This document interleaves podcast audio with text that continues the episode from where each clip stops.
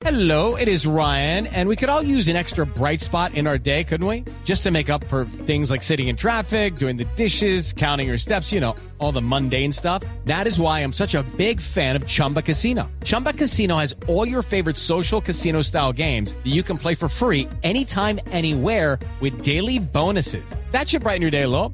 Actually, a lot. So sign up now at chumbacasino.com. That's chumbacasino.com. No purchase necessary. BGW. Void were prohibited by law. See terms and conditions. 18 plus. So, Hola a todos y bienvenidos a una emisión más de la Caja de los Cómics, el espacio de los podcasts de Blue Radio dedicado al cine, al cómic, al anime, a la fantasía, a los dibujos animados, a los videojuegos, a todos estos mundos fantásticos que nos gustan tanto, que nos sacan de la monotonía y que nos llevan a lugares donde todo es posible. Hoy vamos a tener un invitado muy especial. Hoy tenemos una entrevista con el actor Daniel Brühl un actor de origen alemán pero que también tiene raíces españolas y que es uno de los protagonistas de una serie que se encuentra en Disney Plus que se llama Falcon and the Winter Soldier o Falcon y el Soldado del Invierno, una serie basada en dos personajes que ya habíamos visto en tantas películas del universo cinematográfico de Marvel y que en esta ocasión tienen una serie propia en la que luchan contra espías, están viendo cómo quedó el mundo después del chasquido de Thanos y sobre todo están viendo también cómo hay una segregación, un señalamiento a las personas que son diferentes en el mundo, esto pues por lo menos en el universo cinematográfico de Marvel y pues también en el mundo en el que vivimos. Pero vamos a arrancar hablando de, la entrevista con Daniel Brühl porque él es uno de los protagonistas. Él hace de un personaje que se llama el Barón Zemo. El Barón Zemo es un personaje que en los cómics apareció como villano de los Avengers y que tiene un linaje real. Hace parte de la realeza en Alemania. Su padre se enfrentó al Capitán América durante la Segunda Guerra Mundial y es un personaje que tiene muchos matices, sobre todo en las historias en las que él crea un equipo, digamos, de uh, superhéroes dentro de las páginas. Y en esta ocasión, pues queremos saber, ya que tuvimos la oportunidad de hablar con Daniel Brohl, si su personaje tiene algo que ver o está muy relacionado con el personaje de los cómics. Estuvimos hablando con él en una mesa redonda con otros periodistas de América Latina y esto fue lo que nos contó. It feels like it belongs to someone else. well, uh, not that nice, as you can imagine. Uh, rotting in a in a German prison cell, um, but it gave him time to, you know, think, make plans, play chess, read a lot, and then um, just uh, yeah, thinking of how he could possibly break out of that prison. And uh, I guess he wouldn't have expected Bucky to show up and offering him a way to to get out of there. So um, that is a surprise. Um, and um, yeah, and then he's back on track, back for no good. Bueno, aquí le preguntaron que mm, cómo había sido la vida en la cárcel ah, para el varón Zemo. Recordemos que él al final de la película de em, Civil War eh, terminó preso por haber casi que destruido el mundo y sobre todo pues por haber dividido a los Vengadores. Y él dice que fue una experiencia no muy agradable, pues como nos podemos imaginar, porque estar en una celda, en una cárcel alemana, eh, no fue muy placentero para su personaje. Tuvo mucho tiempo para pensar, para hacer planes, para jugar ajedrez, para leer mucho y pensar cómo simplemente podría salir de esa cárcel, pero pues él jamás se imaginó, ojo con esto que es un mini spoiler, él nunca se imaginó que Bucky lo iba a ayudar, se iba a ofrecer para darle una solución y salir de esa cárcel en la que se encontraba preso y pues bueno, eso fue una sorpresa y él dice que allí su personaje vio el camino de nuevo hacia la lucha, pero pues que no fue una lucha, digamos, del todo para bien. Y pues una de las cosas más llamativas dentro de esta rueda de prensa que hubo gracias a las personas de Disney Plus que nos invitaron acá en Blue Radio es que Daniel Brühl hay que recordar que él es una persona, es un actor, muy buen actor, uno de los actores más reconocidos en este momento en Hollywood y en el cine mundial real, realmente, pero pues él habla casi seis idiomas. Él habla creo que más de seis idiomas y entre ellos el español lo habla fluidamente, pero desafortunadamente en esta ocasión no pudimos hablar con él en español porque eh, los lineamientos de la rueda de prensa estaban así, estipulados, que la rueda de prensa, las preguntas tenían que um, hacer, uh, tenían que hacerse en inglés. Seguimos con la rueda de prensa y otro de los colegas, una niña desde México, le preguntó que si él cree que su personaje es un héroe o un villano, si el varón Semo es un héroe o un villano, y esto fue lo que nos dijo. Uh, I'd say neither nor. Um, um, I think that the word hero is always very big. Um, I think even uh, Zemo himself wouldn't consider him being a hero for people who um, uh, support him. Um, but he's also not um, a villain, at least not a cliche villain. Um, and that was what always attracted me about that part.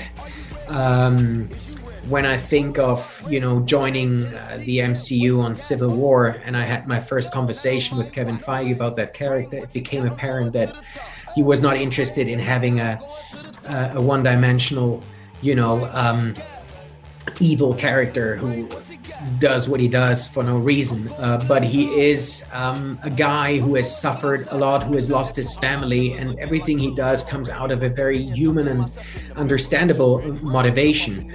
Um, so I could, although I personally disagree with his radical methods, I I, I, empathize with him because uh, you know I I always knew where you know Zemo is coming from. And also the other two, Sam and Bucky, have gone through a lot in this show. So they have lost uh, someone very dear to them. Um, uh, they are traumatized and haunted by the demons of their past. So it's interesting to see a triangle of, you know, three traumatized guys um, with their own individual personal um, loss, you know, dealing with it. Uh, that was that was interesting.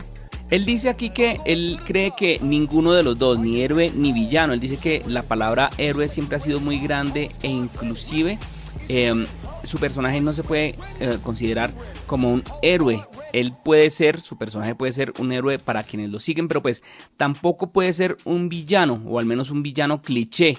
Eh, y sobre todo que esto fue lo que más lo atrajo del papel cuando él se eh, unió al universo cinematográfico de Marvel en la película de Civil War. Dice que tuvo una primera reunión con Kevin Feige, que es el productor ejecutivo de todas estas películas, acerca del personaje y dice que él no estaba interesado en un principio en tener un personaje que tuviera una sola dimensión y que Feige le dijo que obviamente este no iba a ser el caso y que él, el varón Semo, iba a tener, iba a ser un villano con un fundamento porque pues su personaje sufrió mucho por la pérdida de su familia y todo lo que hace en este momento pues tiene una especie de motivación.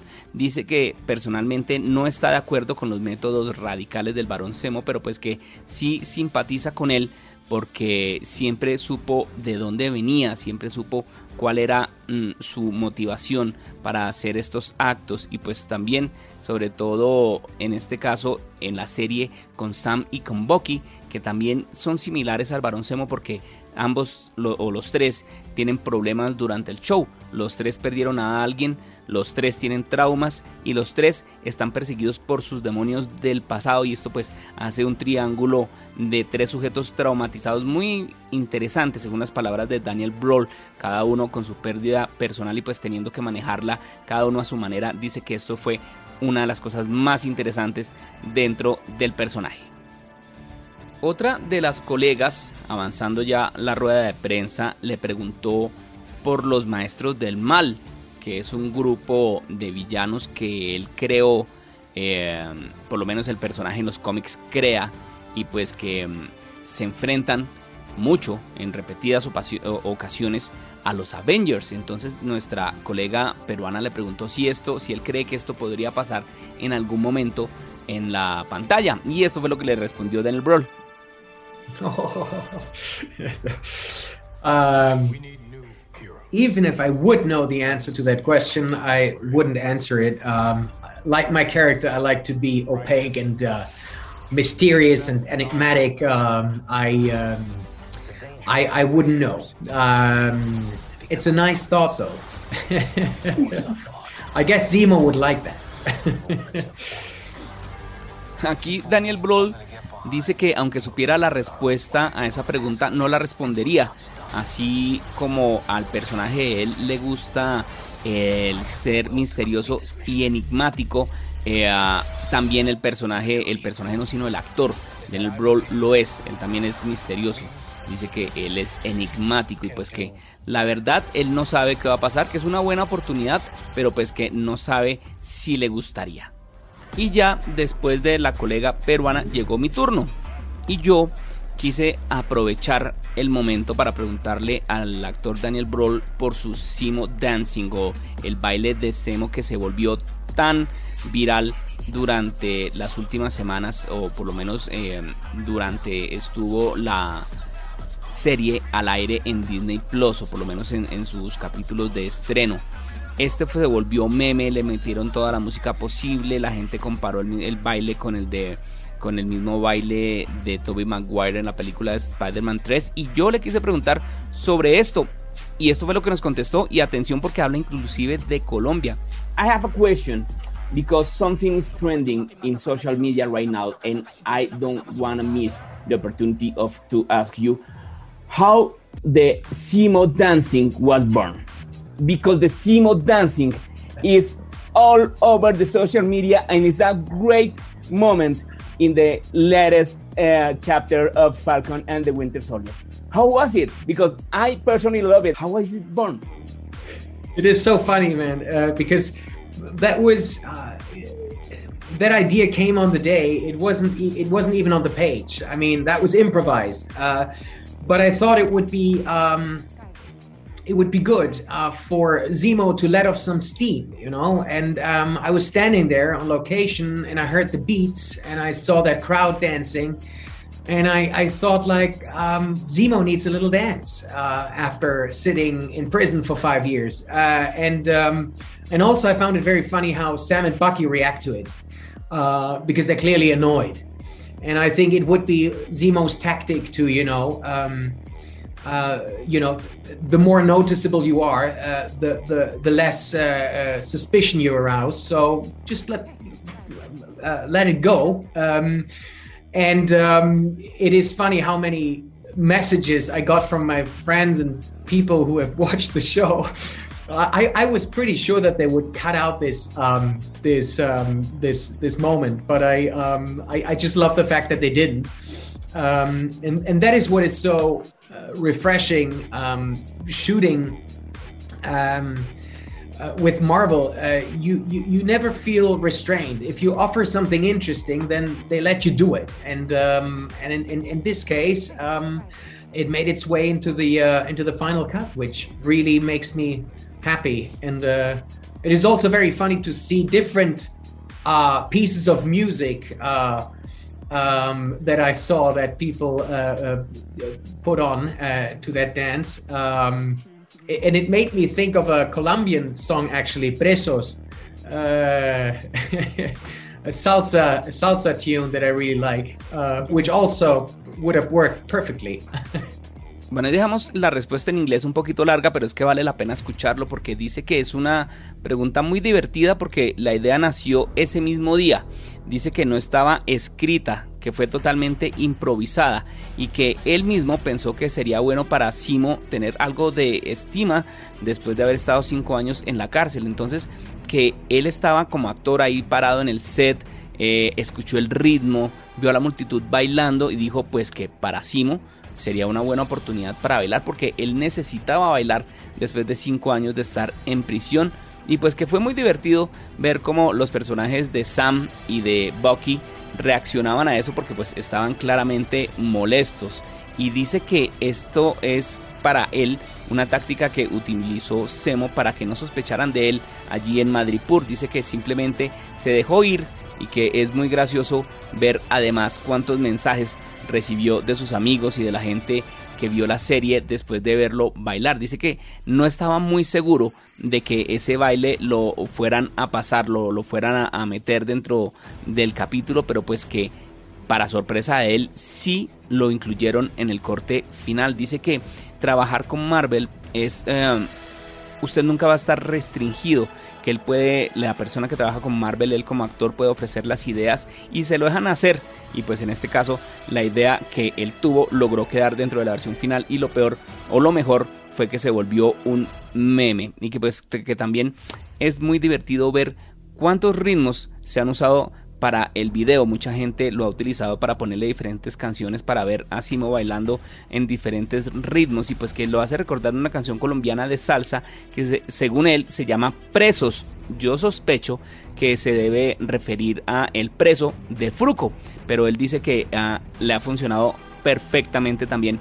Y ahí escuchamos esto que es cuando él quiere hablar un poquito en español. Sure, of course. I was thinking about it. Thank you Como very de much. salsa.